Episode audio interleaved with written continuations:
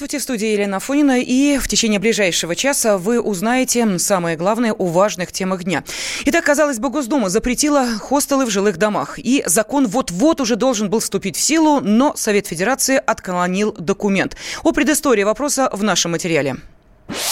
Государственная Дума приняла законопроект, который запрещает открывать мини-отели в обычных квартирах. Гостиница может находиться только в нежилом помещении. С учетом новых требований у потенциального ательера остается только одна возможность – первый этаж, поскольку у такого помещения должен быть отдельный вход.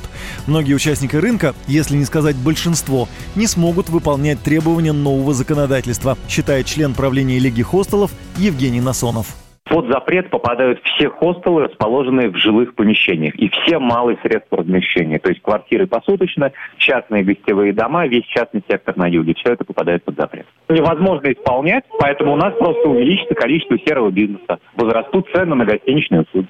Депутаты считают, что приняли выверенный документ. Меры позволят избежать злоупотреблений и нарушений прав других жильцов, считает первый заместитель председателя Думского комитета по жилищной политике Сергей Пахомов.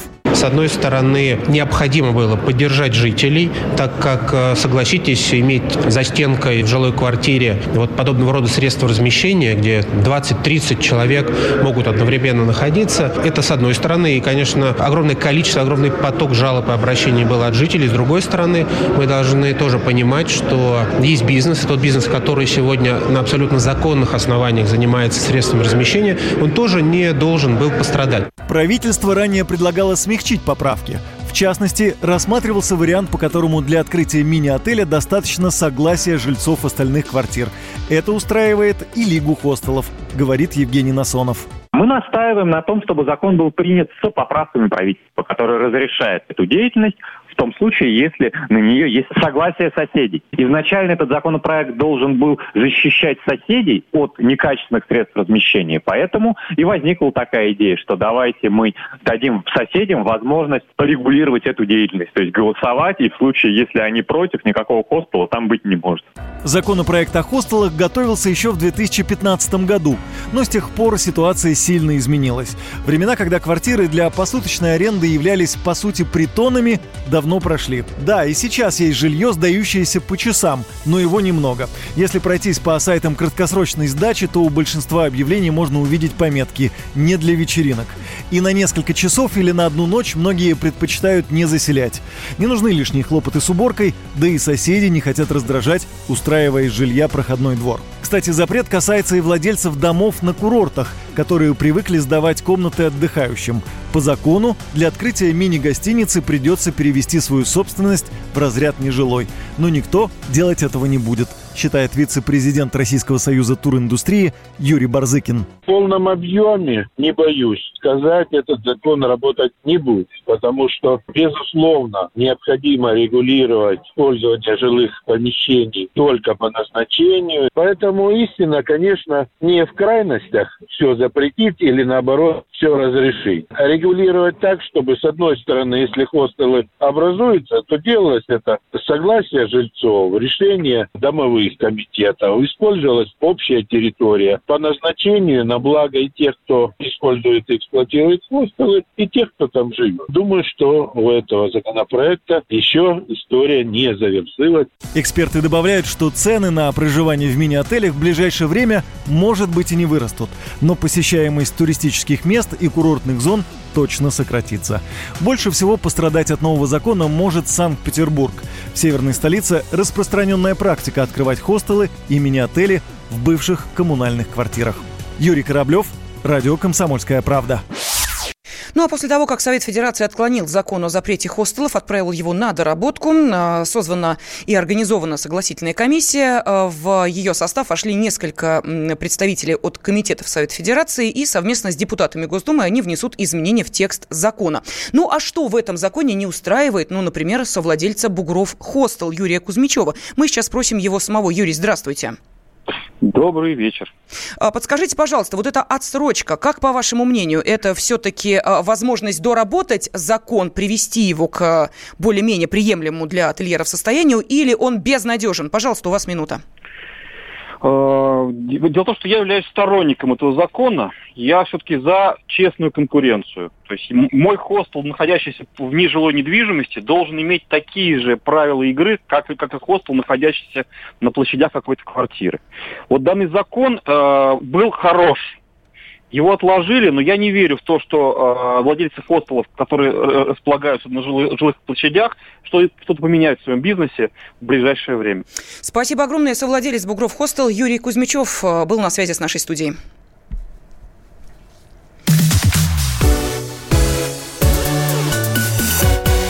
Минздрав предложил приравнять IQOS и glo к обычным сигаретам. В новой версии антитабачной концепции Минздрав предупреждает об опасности эпидемии никотиновой зависимости из-за электронных сигарет. Именно поэтому вейпы и системы нагревания табака министерство предложило приравнять к сигаретам. Как в России борется с табаком, расскажет корреспондент Радио КП Юрий Кораблев. В России начинается новая антитабачная кампания. В Минздраве рассчитывают снизить потребление табака до 5% в ближайшие 30 лет. Согласно планам чиновников, с помощью новых мер табак будет поэтапно выведен из легального оборота. В документе отмечается, что для сокращения табакокурения в России необходимо непрерывно и последовательно выполнять намеченные мероприятия. Для этого чиновники собираются предотвращать появление новых видов табачной продукции, прекращать распространение электронных сигарет и заниматься пропагандой отказа отказа от курения. Председатель Ассоциации «Здоровый регион» Алексей Шибашов считает, что меры, которые предпринимает Минздрав, дают хороший результат, но останавливаться на достигнутом не надо. У меня есть опасение, что 15-й федеральный закон максимально как мог сработал, и существенно изменить ситуацию, которую мы видим, он уже не может. Нужны новые меры, которые были бы логичным продолжением того, что было предложено в 15-м федеральном законе. И это простимулирует отказ от курения, не позволит детям начинать курение. В Минздраве указывают на экономическую выгоду отказа от курения. Согласно документу, снижение потребления табака приведет к сокращению заболеваемости и смертности, а это существенно превосходит любые потенциальные потенциальные налоговые или иные поступления от реализации табачной продукции. Депутат Госдумы, бывший санитарный врач Геннадий Онищенко считает, что нужно срочно принимать меры по сокращению употребления табака. По его словам, смертность от курения в России намного выше, чем в других странах. Российская статистика очень печальная. Десятки миллионов человек курят, и самое главное, что мы тестируем каждый год молодежь и, и женщин. Это порядка 40 миллионов у нас курильщиков. Каждый из курильщиков – это больной человек, он наркоман, который попал в зависимость от э, никотина. Мы ко всем курильщикам должны относиться как к пациентам, к своим. Исполнительный директор общероссийского движения за права курильщиков Андрей Лоскутов называет антитабачную концепцию утопической, а к новостям об успехах борьбы с табаком он относится скептически. Министерство здравоохранения решило сделать так, разделить на чистых и нечистых, и теперь во всем виноваты нечистые, те, кто курит, от них все зло. Абсолютно гоголевская ситуация. Из-за ничего рушится дружба, рушится взаимопонимание между людьми. С точки зрения медицины это никак не влияет. Был проведен такой опыт, когда стали говорить не просто о вреде курения, а вреде вторичного курения. То есть ты куришь, а кто-то вдыхает дым, и он получает некие проблемы медицинского характера, может быть, в меньшей степени, чем ты, но тоже получает, вот был проведен опыт. Оказалось, что если в комнате находится 10 курильщиков, и они курят 8 часов подряд, не курящий человек, находясь среди этих курильщиков, получает дозу от выкуренной сигареты, если он находится в течение рабочего дня вместе с ними. Ну, то есть последствия этого вторичного курения на самом деле просто мизерабельные. Предыдущий пакет ограничительных мер в отношении курения был введен в России в 2013-2014 годах. Под запрет попало курение во многих общественных местах, в ресторанах и подъездах, на остановках общественного транспорта и стадионах, в школах и больницах. Споры о необходимости курилок в аэропортах идут до сих пор. Юрист Михаил Борщевский выступает за возможность курить в терминалах. Допустим, транзитный рейс из Пекина через Москву, скажем, в Лондон. Представьте себе, сколько курят сейчас в туалет. Антитабачный закон, антитабачное законодательство должно быть направлено на то, чтобы новые курильщики не появлялись. Бороться с теми, кто курит, бессмысленно. И курилки в аэропорту – это не то, что будет способствовать распространению табакокурения. Табачная зависимость – это зависимость, к сожалению. Избавиться от нее чрезвычайно трудно. А вот когда идет речь о запрете рекламы табака, о поднятии акцизов, об антитабачной пропаганде, это разумные вещи. И я это поддерживаю двумя руками. Хотя я сам и курю, но я считаю, что любые действия, любые способы сделать так, чтобы не молодежь не начинала курить, чтобы школьники не начинали курить, это вещь полезная. Член Координационного совета по борьбе против табака Министерства здравоохранения России Виктор Зыков считает, что возвращать курилки в аэропорты ни в коем случае нельзя. Как мы видим и знаем из публикованной внутренней переписки такой компании, как Филипп Моррис, например, в 90-х годах, что курительные комнаты, по их собственным исследованиям, позволяют, если они есть, эти курительные комнаты, создают условия для курения табака, и это позволяет э, поддерживать уровень потребления на том же уровне, на котором он и был. Если этих курительных комнат нет, полный запрет курения табака, то, соответственно, на 15% сразу же падает потребление. Это единственная причина, почему сейчас обсуждаются эти комнаты в аэропортах. Больше причин нет. За последние годы в России запретили продавать сигареты в ларьках, а в магазинах перестали выставлять пачки на прилавке. Власти обязали производителей печатать на пачках крупные иллюстрации того, каким болезням приводит курение. Кроме того, продавцы большинства сетей стали чаще требовать у покупателей паспорт, чтобы избежать покупки сигарет подростками. Настрой у Минздрава серьезный. Так что, по всей видимости, стоит ожидать новых антитабачных запретов. Юрий Кораблев, Радио «Комсомольская правда».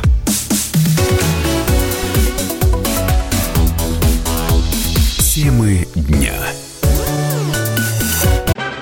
Магеллан прошел вокруг света за три года, и его знает весь мир. Фок и паспорту потратили 80 дней, и про них написали книгу. А с нами это можно сделать всего за полчаса. Знаменитые путешественники в прямом эфире расскажут, где побывали, что увидели и через что пришлось пройти, проехать, проплыть и пролететь. Совместный проект «Радио Комсомольская правда» и Русского географического общества «Клуб знаменитых путешественников». Отправление каждый четверг в 12.05 по Москве.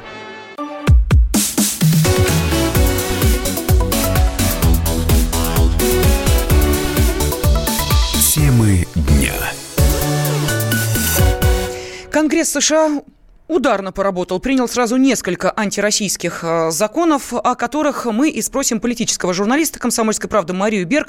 Э, Мария, здравствуйте. Да, здравствуй, Лена. Действительно, американский конгресс просто разошелся не на шутку. Они сразу приняли одним махом э, за одно заседание там более трех законопроектов, которые касаются России. Они распространяются и на Крым, и на внешнеполитическую вообще политику России, в частности, еще в добавку и на президента Владимира Путина. В чем а, суть, а, собственно, э, предложений а, Конгресса США и как это скажется на нашей жизни, если хоть как-то скажется? Ну, э, скажется, скорее всего, как предполагают эксперты, это только подготовка для дальнейшего введения санкций против нашей страны, но не стоит забывать, что, скорее всего, вот эти антироссийские законопроекты – это очередной поиск доказательств вины Дональда Трампа, э, так сказать, не, э, не нравится он все-таки американским властям и пытаются все-таки любыми окольными путями доказать его связь с Россией и, ну вот, так сказать, э, найти хоть какую-то доказательную базу, собрать для этого расследования, которое ведет спецпрокурор Мюллер. Ну, вообще, э, действительно, очень интересны эти законопроекты. Э, вот стоит обратить внимание на законопроект, так сказать, о присоединении Крыма к России – собственно, американцы теперь, Конгресс э, законодательно закрепил то, что США никоим образом, администрация Вашингтона, она не может признать Крым российским. Все, теперь это запрещено даже всем федеральным ведомствам, но есть один, так сказать, э, путь к отступлению. Есть исключение у президента США. Он может признать все-таки Крым э, за Россией, субъектом России, в том случае, если возникнут непреодолимые, жизненно важные обстоятельства э, для интересов США. Ну, вот действительно очень интересный такой момент. Вот если США будет важно, у них будет национальный интерес, то тогда президент может сказать, ну так и быть, ребята, я признаю Крым э, за Россией.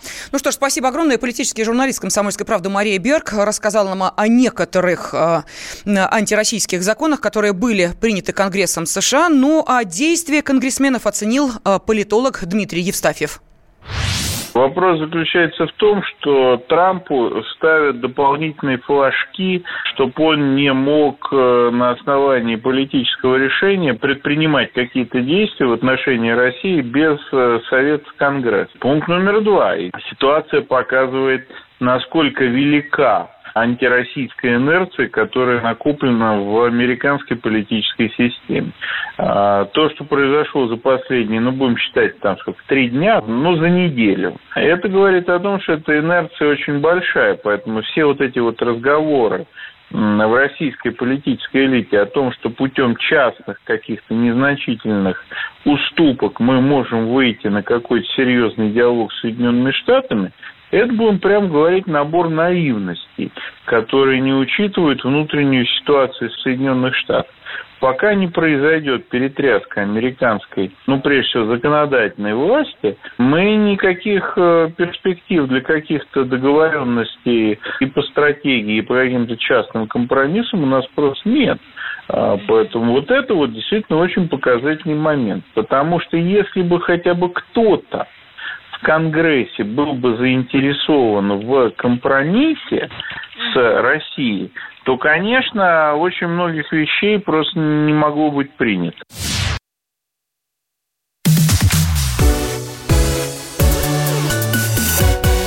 Ну и сегодня из уст в уста передают, что Максим Галкин заказал убийство кого? Филиппа Киркорова. А кто сказал об этом? Радикальный исламист. Как э, образовался вот такой интересный клубок, э, мы вам обязательно напомним. Максим Галкин заказал убийство Филиппа Киркорова, приревновав поп-короля Кали Пугачевой. Не новость, но просто песня. Будь со мной мастером, будь со мной гангстером, я буду девочкой или не будь со мной и ладно бы эту историю придумали желтые журналисты. Нет, такой байкой порадовал следователей особо опасный террорист. В Махачкале шайка боевиков решила устроить теракт во время выступления Филиппа Бедросовича. Артист ни о чем не подозревал. А я и не знал. К счастью, у бандитов ничего не получилось. На входе в зал оказалось так много полицейских, что террористы не смогли пронести самодельную бомбу. Всех троих негодяев задержали. Двое добросовестно признались в готовящемся теракте. А вот третий решил отличиться. Фантазер заявил. Максим Галкин заказчик, кто же еще в Москве на улице подошел ко мне и спросил, убьешь Киркорова? Миллион заплачу. А потом дал телефон для обратной связи. Мол, как грохнешь Филиппа, наберешь. Это анекдот. Ну, очень длинный такой. Дальше маразм крепчал. Адвокат Исрафаил Гададов бред своего подзащитного подкрепил ходатайством о вызове на допрос Максима Галкина, Филиппа Киркорова и самой Примадонны Аллы Пугачевой, а также о необходимости очных ставок звезд эстрады со своим клиентом. Мой подзащитный ранее не говорил, а потом рассказал, что Киркорова ему заказали. Была встреча у него с Галкиным. Несколько раз отказывали возбуждение дела по статье «Теракт», принимали нашу позицию. Но все равно в итоге повесили это на него. А ведь потерпевший фактически Филипп Киркоров, но его даже не вызвали ни разу. Я считаю, что следствие обязано проверить версию моего подзащитного, вызвать и опросить важных для дела свидетелей, и Аллу Борисовну, и Максима Галкина. По мнению силовиков, тактика защиты хоть и шибко экзотична, но понятно. За заказное убийство Казуева светит меньше, чем за терроризм в составе банды. За первое 15 лет тюрьмы, а вот за второе уже 20. В Следственном комитете решили, что показания террориста не имеют ничего общего с правдой. Силовики стряхнули с ушей лапшу и отправили дело на дальнейшее рассмотрение. Но Максим Галкин все равно предпочел высказаться. Пусть и не на допросе, а в социальных сетях. Открыв с утра газеты, хотя классик советовал не читать с утра советских газет, я понял, что весна наконец-то наступила.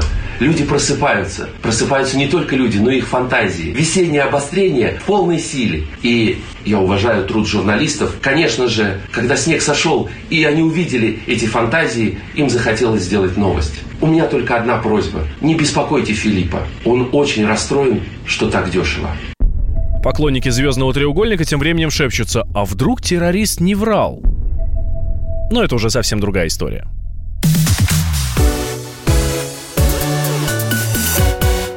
Минкультуры внесло в правительство новый вариант антипиратского закона. Правообладатели теперь смогут напрямую просить хостинг-провайдера без суда заблокировать пиратский сайт. А, ну а глава Минкультуры Владимир Мединский напомнил о масштабах бедствия. Наличие огромного количества нелегального контента наносит отрасли огромные прямые убытки. По разным оценкам, совокупный ущерб российской киноотрасли от пиратской деятельности от 40 до 70 миллиардов рублей в год. Минкультуры подготовила предложение по изменениям законодательства в части борьбы с сайтами, распространяющими пиратский видеоконтент. В частности, предлагается обязать поисковые системы удалять ссылки на пиратские сайты по требованию правообладателя. Ну и те, э, теперь возникает вопрос, который мы хотим адресовать всем нашим радиослушателям. Платите ли вы за легальные фильмы и музыку в интернете? А, если да, вы э, это делаете, э, пожалуйста, позвоните по телефону 637-65-19. Нет, я этого не делаю. 637-65-18. А, код 495. Проведем небольшое голосование, но и узнаем мнение ведущего аналитика Российской ассоциации электронных коммуникаций Карена Казаряна. Карен, здравствуйте. Добрый вечер. Как вы скажете, реально ли э, закрыть пиратов в интернете? Уж слишком много лазеек и слишком технически они продвинуты. А, я предполагаю, что нет, что какой-то уровень а, пиратства будет сохраняться практически всегда, но у нас достаточно мирового опыта есть, чтобы понять, при каких условиях его как минимум можно минимизировать. Хорошо, в таком случае, а, вот э, то, э, то предложение, которое было внесено Минкультуры, новый вариант антипиратского закона, чтобы вот так вот напрямую и без суда, правильно ли это действие по блокировке пиратского сайта, только так решительно с ними надо? Ну, я бы в данном случае сравнил, например, с э, э, европейской сейчас принимаемой директивой, э, как раз э, направленной в том числе против пиратства, статьи 13, и мы видим огромными протестами, проходящими по всей Европе как раз перед выборами в Европарламент против этой поправки. А нет, это, безусловно, направлено будет на выкручивание рук интернет-компаниям, а против пиратов это будет неэффективно. Но э, все-таки мы же понимаем, что масштаб э, действительно довольно серьезный. Финансовые убытки э, терпят э, правообладатели, как-то должны себя защищать, свои права. Каким образом тогда это сделать? Ну, во-первых, мне бы очень хотелось хоть раз услышать от правообладателей а, какую-то подложечку, скажем так, финансовую, что они там считают своими убытками. А во-вторых, давайте так, у нас э, ну, крупнейшие пиратские сайты всем прекрасно известны. Многие из них до сих пор даже не, не заблокированы. А как они финансируются, тоже известно. А, через нелегальные казино. А, почему ничего не делает Росфинмониторинг? Почему ничего не делает ФНС? Почему ничего не делает полиция, в конце концов? А почему мы в очередной раз принимаем какой-то закон, который будет направлен против Яндекса, Mail.ru Group там, и других компаний, но, собственно говоря, мы не охотимся за пиратами? Карен, но тем не менее, мы же слышим, э, и периодически такая тема возникает в информационном поле о том, что люди становятся более законопослушными, они уже э, не скачивают в таких масштабах э, пиратские Безусловно, версии. у нас рынок легального контента растет очень высокими темпами. Так что, когда... это мы становимся сознательнее или все-таки дорогого стоит нелегальное скачивание? А, нет, просто продукт становится лучше. Ну что? А, У нас появляются легальные альтернативы, хорошие, доступные, а, и мы ими пользуемся. У нас в музыке, например, практически полностью легальное потребление. А. Спасибо огромное. Ведущий аналитик Российской ассоциации электронных коммуникаций Карен Казарян был на связи с нашей студией. И вот выяснилось, что 20% наших радиослушателей легально платят за скачивание. Всего 20%.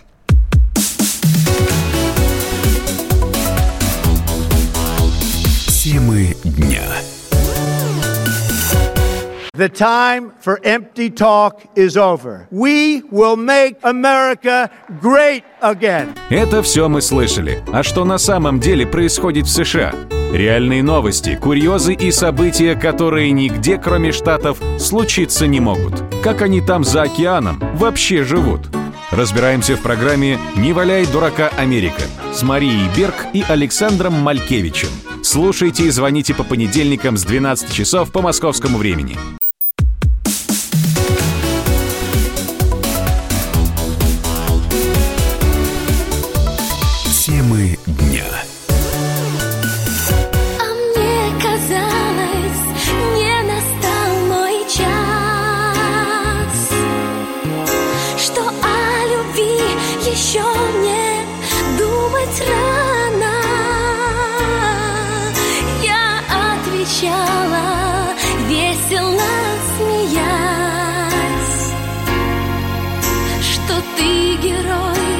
Моего романа. Ну, я думаю, что многие узнали голос певицы Юлии Началовой. За здоровьем Юли сейчас а, следят многие. Рядом с ней а, Юля находится в больнице, постоянно находятся ее родители. Что касается 12-летней дочери а, артистки Веры Алдониной, то девочку стараются не тревожить. Вера знает, что мама в больнице, но сама вместе со школой находится на гастролях, сказала пресс-атташе, пресс-секретарь, прошу прощения, Юли Началовой. Но, кстати, самой Юле, вот сейчас эта информация пришла, стало лучше. Врачи сбили критический уровень сахара в крови с 33 до 21 миллимоля. Состояние э, Юли стабилизировалось. Это э, хорошо, но по-прежнему остается э, тяжелым, так что волнений еще много впереди. Юлю перевели в специализированную клинику из-за отказа внутренних органов. Состояние артистки врачи оценивают по-прежнему как крайне тяжелое.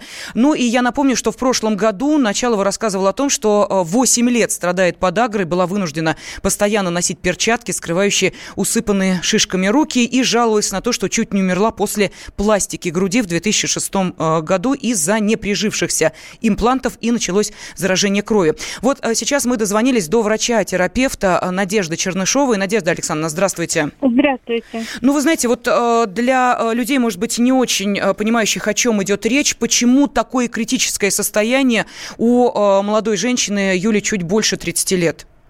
А, вы знаете, я не являюсь лечащим врачом Юлии Началовой и не могу комментировать конкретно ее состояние, потому что я не видела ни саму пациентку, ни бумаг. Но могу сказать, что сахар, который вы назвали, это очень высокие цифры.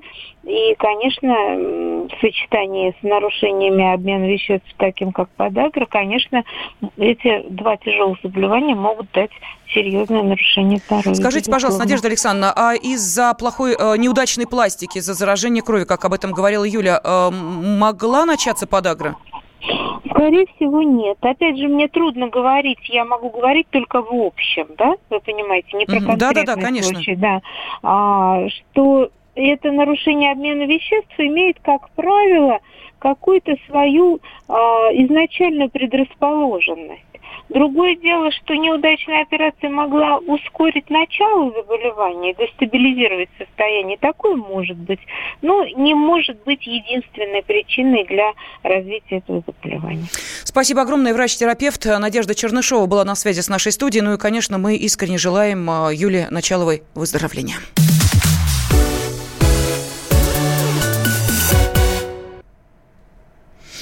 Ну, а если вы эм, волнуетесь, когда же в конце концов приедет э, машина с нормальным, адекватным, чистеньким, аккуратненьким водителем, забудьте о водителях вообще, поскольку скоро на дорогах появятся беспилотники. Представьте себе, вы садитесь за руль своего автомобиля, включаете монитор, пристегиваетесь, располагаетесь поудобнее и засыпаете – а машина вас везет до места назначения. Кажется, скоро это станет реальностью. По московским дорогам скоро поедут беспилотники, пока в тестовом режиме. Опознать такие машины будет легко. На заднем стекле должен значиться знак А. Передвигаться автомобили будут со скоростью не более 60 км в час. В салоне все еще пока будет находиться инженер, сообщил пресс-секретарь некоммерческого партнерства ГЛОНАСС Ярослав Федосеев. Автомобили будут оснащены видеокамерами как внутри, так и снаружи. Будет происходить полностью запись всего, что происходит с автомобилем, как оно передвигается, с какой скоростью, как часто тормозит и так далее. В итоге эти данные могут быть по первому требованию предоставлены ГИБДД. Не предполагается согласование маршрутов движения беспилотных транспортных средств, а именно они могут ездить по территории Москвы и Татарстана. За рулем каждого автомобиля будет сидеть инженер-разработчик, который в случае возникновения экстренной ситуации возьмет управление в свои руки. Беспилотные машины будут тестировать в разных условиях. Они могут передвигаться по дорогам общего пользования даже в ночное время. Каждый автомобиль должен быть застрахован. Также предполагается, что будет выплачена страховка в случае причинения ущерба другим участникам движения, говорит Ярослав Федосеев. Если автомобиль все-таки попадет в дорожно-транспортное происшествие, в случае, если виноват будет беспилотный автомобиль, всю ответственность берет на себя э, компания-разработчик. Разработчики будут получать разрешение на тестирование беспилотных автомобилей на полгода. После смогут обновлять их. Заявки на участие подали компании Яндекс, КАМАЗ, КБ «Аврора», Московский автомобильно-дорожный государственный технический университет, Университет Иннополис и акционерное общество научно-конструкторское бюро вычислительных систем. Однако пока ни одна из них не получила сертификацию. То есть до выхода на дороги Москвы машина должна пройти все испытания. Помимо того, что машина должна быть готова, нужна еще и инфраструктура. Российские дороги к этому не приспособлены, заявил автоэксперт Игорь Маржаретта. На сегодняшний день можно, конечно, найти ровные участки дорог, отделить их от основной проезжей части, погонять там беспилотные автомобили, но это будет не совсем правильно. Дороги тоже должны быть приспособлены и специальные, потому что речь идет о том, что дорога должна быть умной и взаимодействовать с автомобилем. Соответственно, должно быть какое-то количество монтированных датчиков, чтобы автомобиль и дорога между собой общались. И, соответственно, он получает информацию там, о состоянии покрытия, о том, как эта дорога меняет направление, о том, как погода изменяется тут и так далее. Руководитель проекта «Умный беспилотный автомобиль» Борис Иванов говорит, что создатели беспилотников при разработке учитывают российские реалии, качество дорог и погодные условия. Реализовали движение по разметке, да? А, провели тестирование, когда поняли, что ну, разметка, в общем-то, в наших условиях может быть занесена снегом, ее может не быть на новых дорогах. А, пришло понимание, что нужно немножко менять концепцию и а, переходить к движению по высокоточным картам. Это все есть, это все разрабатывается. Действительно, буквально несколько лет, собственно, все э, эксперты, все компании, которые этим занимаются, сходятся в оценке к 2025 году. Технология будет готова к тому, что э, беспилотные автомобили появятся в массовом количестве на наших дорогах. За разработку беспилотных машин взялись многие производители в России. Свои умы демонстрируют институты транспорта и производители машин. Но идеального беспилотника пока нет. Корреспондент «Комсомольской правды» Алиса Титко побывала на полигоне НАМИ в Подмосковье. Там проводились соревнования беспилотных автомобилей. По ее мнению, будущее наступит еще не скоро. По крайней мере, в России. Внешне они ничем не отличаются от обычных авто. Было две машины «Газель» и легковушка «Кия». На полигоне имитировали дорожные условия, светофоры, разметку, даже ремонтные работы. Нам, конечно, сказали, что скорость будет около 10-20 км в час, то есть не зрелище в стиле гонок Формулы-1. В общем, мы включили мобильные телефоны, чтобы записывать видео. Первая машина Kia не завелась. Следующая «Газель» поехала, но поворот налево не сработал, объехать красные барьеры ведутся дорожные дорожной работы машина не смогла, сбила и даже поехала на красный сигнал светофора. И только третья машина, тоже «Газель», справилась со всеми заданиями. Вот в нее я и села, чтобы прокатиться. Спереди руль и педали, сзади сидит инженер с компьютером. Он уверял, что ничего не нажимал, только контролировал процесс. Машина поехала, сделала пару поворотов, перепрыгнула лежачего полицейского, и потом система разрядилась. А теперь представляете увидеть такую машину на федеральной трассе? Тестирование беспилотных машин продлится до марта 2022 года. Тогда же будут сделаны и первые выводы. Но уже сейчас понятно, что от беспилотников нам никуда не деться. Пока же главное, чтобы фраза «берегись автомобиля» у нас ассоциировалась исключительно с фильмом Эльдара Рязанова, а не с беспилотной, неуправляемой машиной. Юрий Кораблев, Радио «Комсомольская правда».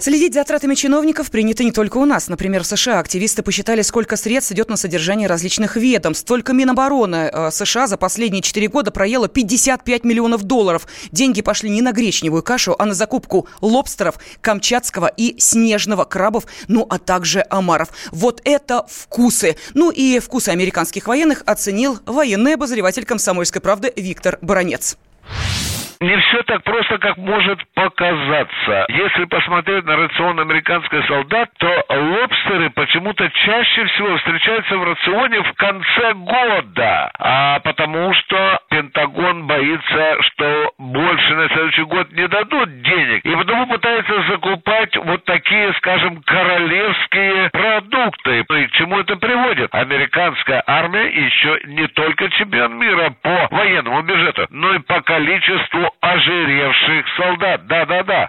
Миллион, миллион долларов США. Жизнь будет хороша, будет хороша.